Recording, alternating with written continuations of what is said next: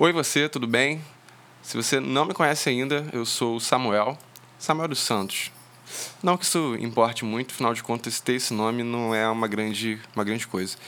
Mas enfim, eu sou músico, sou produtor musical, é, minha formação acadêmica é em licenciatura em matemática.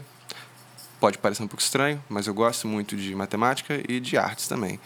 É, além disso, eu sou um grande amante das ciências sociais. É assim que eu costumo me apresentar. Nesse podcast aqui a gente vai conversar bastante, espero eu, é, sobre produção musical de maneira geral. Também quero falar um pouco sobre inspirações.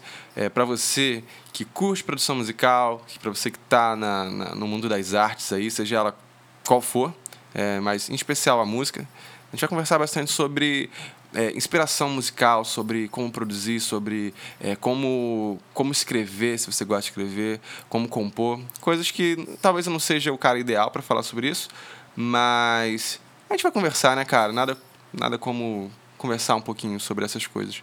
É, além de falar sobre produção musical, também devo falar um pouco sobre meu estilo de vida, sobre as minhas convicções, as coisas que eu acredito.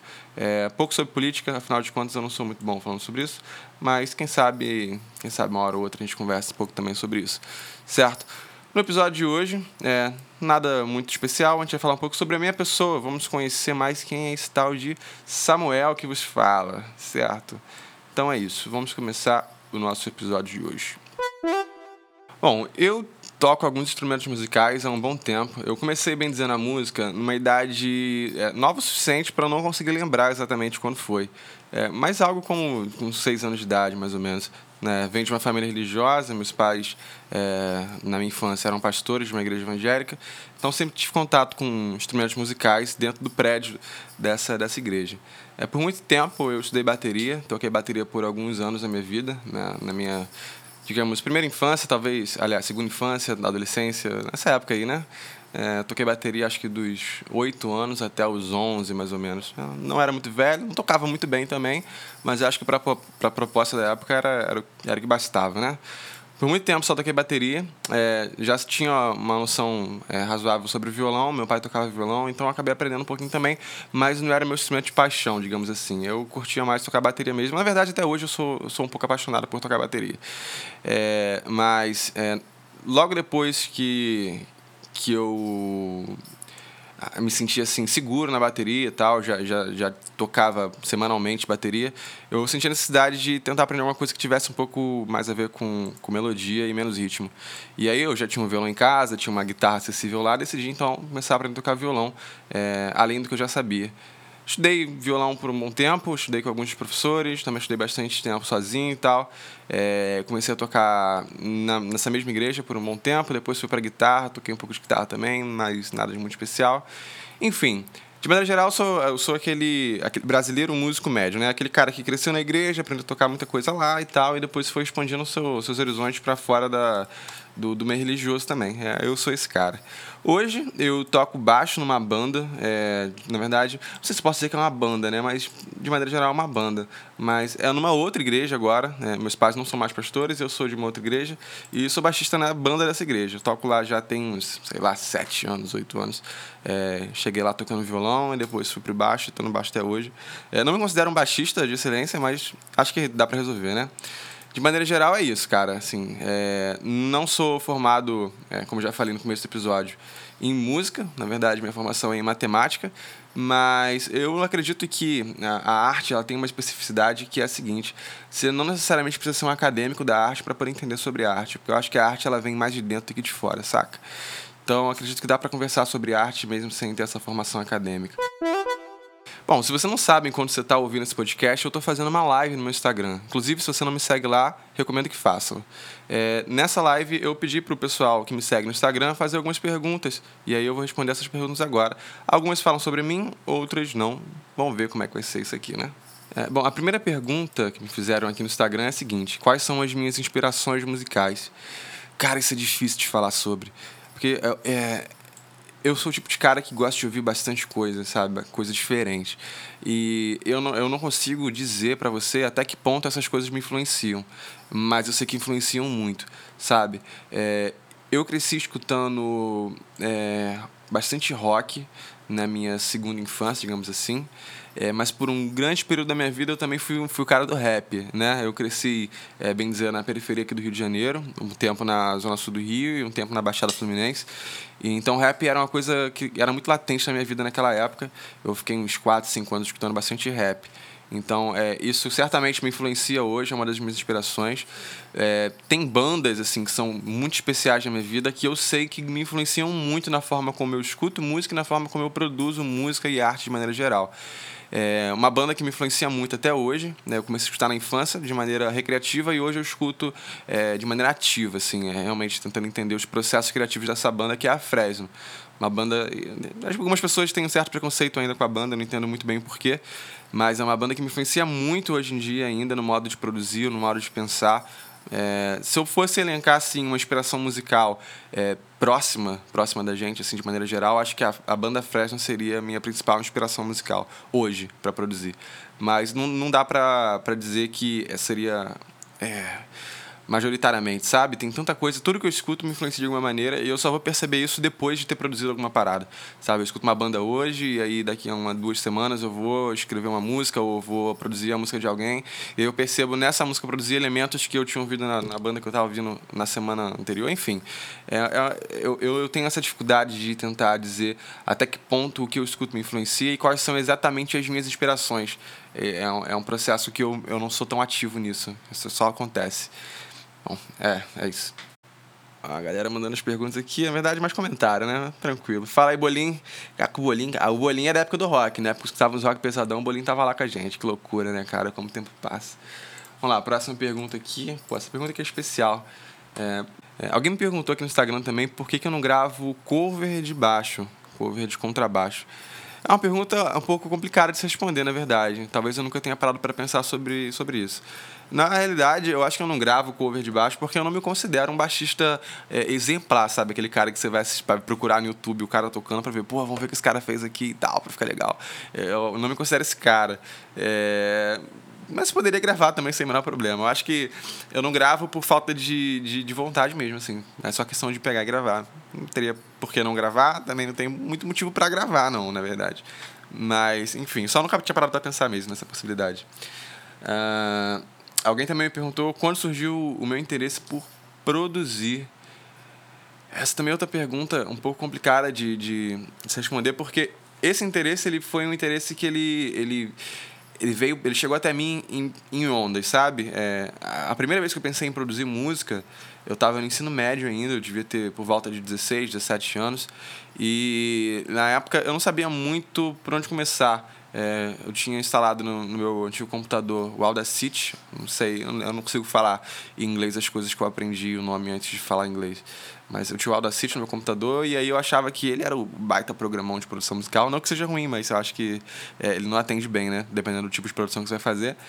E eu tinha esse programa na época e tentei produzir algumas coisas, mas o resultado não ficou nem 10% do que eu queria que fosse por algum motivo eu deixei de tentar produzir naquela época. Ou também não tinha muito norte, eu não tinha minha network não não tinham produtores, então eu também não sabia muito bem para onde começar. E o YouTube para produtores na época também não era não era muito não era muito ativo, não era muito bom, não tinha muita informação lá.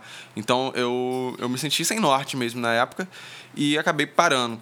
Mais recentemente, há mais ou menos um, dois anos atrás, é, eu voltei a ter esse interesse por produção musical é, e aí, só que nesse novo momento eu já tinha uma, uma rede de amigos um pouco mais, mais próxima do que eu precisava para poder ter um, um, por onde começar. E aí, isso há uns dois anos atrás, eu decidi então que eu ia começar a produzir.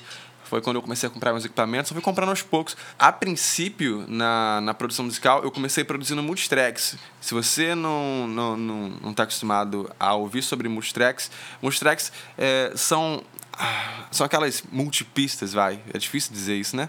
Que é, bandas costumam utilizar quando tocam ao vivo, sabe? Vamos supor que uma banda tenha, tenha gravado uma música e nessa gravação são três guitarras tocando, é, mas a banda só tem um guitarrista.